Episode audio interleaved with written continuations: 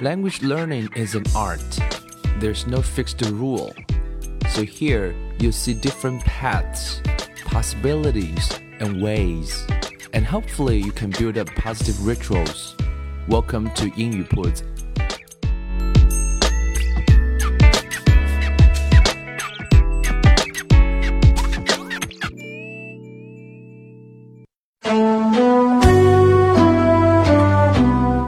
学习融入生活，获取讯息变成常态。Hello everyone, welcome to 英语 Puts and I'm Bill。我们继续来讲故事。今天故事的主角的名字叫做 DJ 啊，就是在那个酒吧里面玩音乐的那个 DJ，也是一样的。这个故事其实很温暖，尤其在最后的时候，仿佛还告诉了我们一些什么样的道理。通过一个不是那么有有逻辑啊、无厘头的这样的一个故事，very interesting。我们就开始来聊一聊这个故事。DJ skipped up the thirty flights of stairs to Mrs. Jewls's room。啊，他就直接跑到了这边是形容他跳跃跳过，啊，这么这么三十三十层楼，然后跑到他的老师的房间，他干嘛呢？He was grinning from ear to ear, from nose to chin, from here to there and back again. 呃、uh,，grin, G R I N。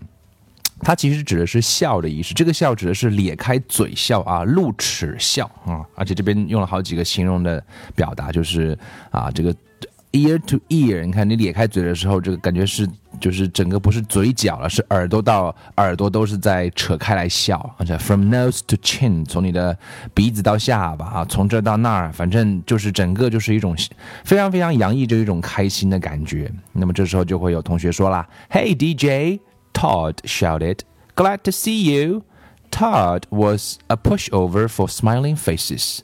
啊，这边讲到一个字叫 pushover，这边是变成一个字来使用，是一个俚语的表达，p u s h push，right 加 over。那 push over 在一起，这边不是表示推的意思，它其实这边是有一个俚语的表达，表示的是说啊，这个人很易于征服或者是控制了。那这边指的是啊，这个人对这个微笑的笑脸就是没有抵抗能力，right？Mrs. Jules heard him. She began to write Todd's name on the board under discipline 啊，这个老师的法宝就是要，如果有同学不乖或者是不遵守纪律，就会把他的名字写在那个 discipline 的下面。But when she saw DJ's smile, she put down the chalk. Good morning, DJ, she said. What, what are you so happy about? 啊，正准备要写，可是呢，他看到了 DJ 那个笑容，就把这个这个粉笔放下啊，并且打招呼说：“早上好啊，DJ。 What are you so happy about？你怎么会这么开心呢？”所以我们知道笑容是有传染能力的啊。我们听过一句很有名的话说：“啊，If you cry, you cry alone. If you smile, the world smiles with you。”所以多笑笑是有好处的啊，会让你很开心。小朋友一天要笑四百次呢。What about you？可以记个数。DJ grinned and shrugged his shoulders。DJ 就是笑啊，Green 就是笑嘛，Shrug 就是耸耸肩膀。反正也不知道为什么，你问我说为什么很开心，我我就很开心啊。那么这样一个反应呢，就让这个老师怎么样呢？Mrs. Jewls smiled，那老师也跟着笑呗。这时候呢，旁边还有学生在。Dameon looked at the smile on Mrs. Jewls' face, then at Todd's, and finally at DJ's. 这个 Damon 看到了这三个人在笑啊，首先是 DJ 笑，然后这个 Todd 又是一个 pushover，很容易受别人的影响控制，他看到笑他也笑，然后 Mrs. Jules 也笑，那么这时候怎么办呢？Damon 怎么办？Then Damon smiled，Damon 也笑了啊，Damon smiled too。His smile was almost as big as DJ's. They were best friends. 原来他是 DJ 的死党，right？而且笑的是跟 DJ 一样的夸张，from ear to ear, from nose to chin, from here to there，啊，就是全整个的脸都是都是洋溢着笑容的那样一种状态。Once they saw the two of them smiling, the rest of the class couldn't help but smile. 这一下真的是传染到整个班级啊！就两个人在笑，然后整个班级都忍不住了，couldn't help，那只能怎么样呢？But smile. Rondi had a very cute one due to her two missing front teeth. Nobody had an ugly smile. 哎，这个话说的也是非常有意思啊。Rondy 他的笑容非常可爱，为什么呢？他两颗门牙没了嘛，所以笑起来就两颗门牙没了。他录了本来是录八颗牙齿，他只能录六颗，因为两颗掉了。那么其实最后一句话说，其实没有一个人是有一个丑陋的笑容的，只要是真真诚的笑，其实都是很美的，都是不同的。So nobody had an ugly smile. Jason came to school late 啊，上学晚了。He was very upset. 不是很开心的样子啊，人都是有倒霉的一天嘛，right？Like everybody has blue days. But the first thing he saw was Damon's smile, and he felt a little bit better. 哎，这个我不知道是不是有这样的效用啊？呃，在你心情不是那么好的时候，如果你看到一个人在那笑，也许你会感觉好一点点吧，至少是。Then he saw Rondi's toothless grin，然后看见了 Rondi 那个没有没有牙齿的咧开嘴的笑，这边一个词叫 toothless，right？Tooth 就是牙齿嘛，L E S S 表示就是没有啦。Toothless grin 啊，咧嘴的笑，没有牙齿的咧开嘴的笑。And he even began to smile a little himself。如果你心情不好的时候，这个心情的转变是需要一个过程的。这个过程可能是你啊，心情变好一点，然后内心似乎有一点微笑，right？But when he saw the piano on DJ's face，这有个说法非常夸张来，他看到 DJ 的脸上是一个什么 piano 啊？你没有听错啊，我我我当时觉得我也没有看错啊，piano 就是脸上就是反正就是一种很夸张的表情了。He fell laughing onto the floor。这时候他再也控制不住了，就是倒在地板上狂笑、大笑、傻笑。OK。And everybody started to laugh, even Kathy, and she hardly ever laughed except when someone hurt himself. 所以笑点非常非常高的 Kathy，她居然也笑了。她一般只有别人伤害别人的时候，她觉得才好笑啊，就是比较奇怪的人都是。这时候她都开始笑了。OK。 The whole room seemed to be laughing, not just the people in it。所以这个故事的夸张性开始体现出来了，不仅是在房间里面的人开始笑了，啊，the blackboard chuckled，这个黑板也在那咯咯作笑。The ceiling snickered，这个这个天花板怎么样？用了一个词叫 snickered。这个字我们来拼一下啊，s n i c k e r。那一定，你其实猜也猜到，在这里表示的意思一定是跟笑有关系。我们刚刚知道笑可以除除了我们知道的 laugh，这边出现了一个词叫 grin，来刚刚出现过很多次了，g r i n。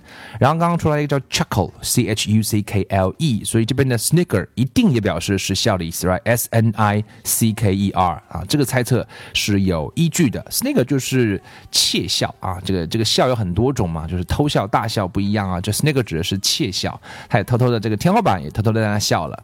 The desks were jumping up and down, and the chairs were slapping one another on the back。所以这个桌子也是上窜下跳，很高兴嘛，right？这个椅子也是一样啦，互相的拍打。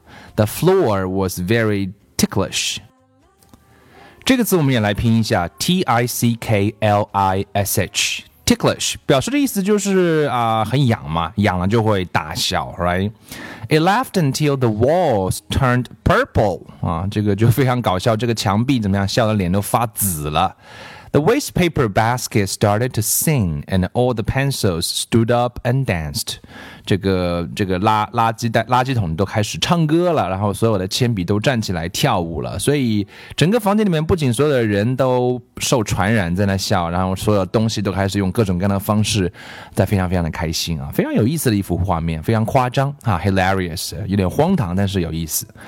Finally, things began to settle down. 啊，最后呢，事情就怎么样呢？Settle down 指的是定下来啊。我们说一个人他到了年纪需要找一个人结婚，这也叫 settle down。追求梦想，你要不要稳定下来，不去找了？那乔布斯讲过，right？啊，never settle down，keep looking，要去继续的，不要停下来，继续去找。那么好玩的事情也会停下来，笑总是会停下来的，叫 settle down。Mrs. Jules wiped her eyes and said, DJ, why don't you tell the class why you are so happy? 那这个笑完之后呢，就擦擦眼睛了，wipe，w i p e，right？老师擦擦眼睛就说：“那你告诉我们吧，到底什么事情这么开心，这么好笑？At least let us know what we are laughing about。那不然有时候到底我们在笑个什么名堂呢？But DJ just kept on smiling。这个这个笑笑的这个传染者，他啊，这个继续的笑，right？Oh come on, DJ said DD, tell us，告诉我们吧。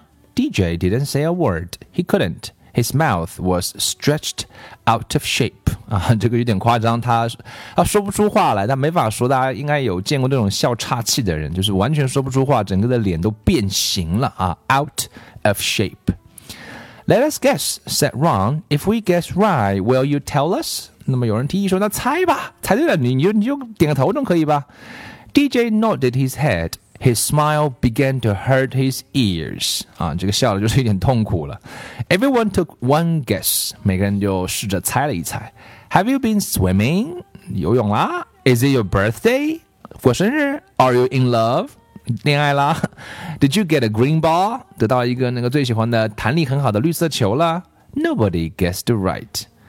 没有人猜对，到底是什么呢？你也可以猜一猜，到底小孩子会因为什么而笑呢 ？At recess, DJ was still smiling. 啊，这个已经是无法停止、无法控制这个笑了。Louis, the yard teacher, called, "Hey, DJ, come here." 啊，又出来这个 yard teacher。这个故事，我们这个这个书里面的故事，经常在结尾的时候出现的是这个园艺老师 Louis，right？过来，过来，过来。They walked to the far corner of the playground where they were alone. 找到一个可以说悄悄话的地方。What's up, DJ? Louis asked. 哎，What's up？可以打招呼，也表示是到底是发生了什么样的事情啊？这边我们学一个口语啦。打招呼的时候，我们见面的时候，经常见到两个男生会说 Yo，What's up？What's up, man？Right？他的回答一般不会说 Fine，Thank you 啊，或者不用个形容词就回答，而是直接回一个 What's up？啊，所以别人说 What's up，你可以说 What's up，或者是 Nothing much 都是可以的。那么这里指的意思就是到底发生了什么样的事情呢？他就是笑一笑，DJ 还是笑。Come on, DJ, you can tell me why are you so happy？到底为什么这么开心呢？啊，最后这段话，这句话是可以让我们来记住的。DJ looked at him. He said, "You need a reason to be sad. You don't need a reason to be happy." 多美的一句话！小孩子有时候也能够讲出真理，所以这句话我们可以记住：You need a reason to be sad. You don't need a reason to be happy。所以，如果下一次你想大笑的时候，别人问你的时候，you have a very good answer right now, and I hope you like this story. I personally like this story very, very much.